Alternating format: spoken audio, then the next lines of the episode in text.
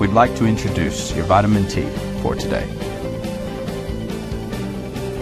Theotherapy love from God for your healing and your growth. Enjoy it and share it with others.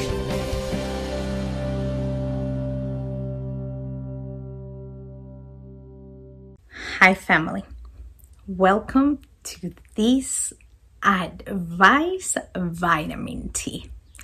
Today we are going to be studying out of the book of Proverbs, chapter 15, verse 22. The New Living Translation says as follows Plans go wrong for lack of advice Many advisors bring success. Immediately, it reminded me when Moses was walking, obeying the Lord with the people of Israel through the wilderness, through the desert. But he needed help and his father in law Jethro was the one that gave him advice on how to divide the people with leaders that would be able to help him out. Seeking advice is something that our family has always instilled in our spiritual life. That's why we have pastorals. That's why we have spiritual leaders that can lead us in our spiritual life. It is important that we always seek that advice, that we do not think that now we know everything and we don't need advice anymore.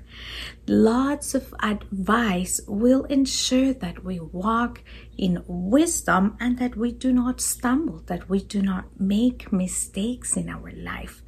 Let's seek the spiritual advice that our leaders, that those that teach us in our spiritual life have for us. But as well, besides that advice, the verse says, many advisors bring success. That brings me to the other areas of our life. We cannot only seek advice in our spiritual life. We can't think, well, I already asked the Lord and that's it. We should seek advice as well in other areas. For example, if you are sick, don't self medicate yourself. Go to the doctor, seek the advice from a doctor. That one is uh, kind of logical, right? But as well, we need to remind you if you need advice in other areas of your life when buying a house, when seeking credit, when investing in something, Seek the advice of experts so that will ensure that you will have success with the plans that you are going to have. Remember that Paul invested a long time traveling throughout the area and advising many leaders on how they needed to run their churches. We, as well, in our life, need to seek that advice, both in our spiritual life and in every area of our life. Don't just think that we know the information and go with what we have learned. The seeking many advisors is going to bring success, and lack of advice can bring us lots of headaches, lots of mistakes that we could have avoided. In this new year that the Lord is giving us, that we are still beginning, let's purpose, let's say to ourselves, it's going to be a year in which I seek more advice and try to make less mistakes.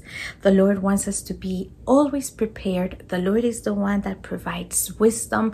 The Lord is the one that provides knowledge. He wants us to always walk according to that purpose that He has for our life. Seek as well in the presence of the Lord what is that the Holy Spirit wants to do in my life today. Don't forget that.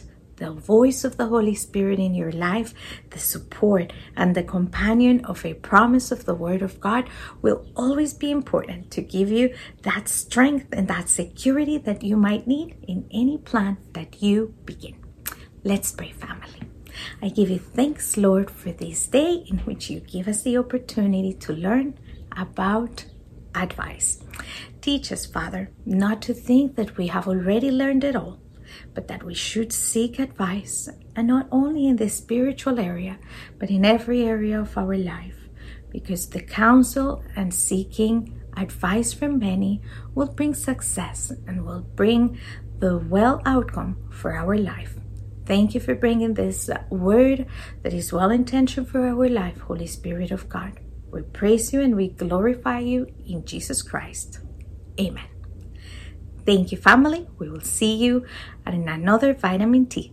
God bless you, and don't forget to share it with your friends and family. Bye bye. Thank you for being with us. Remember that in your church family, Este Camino, we're here to serve you.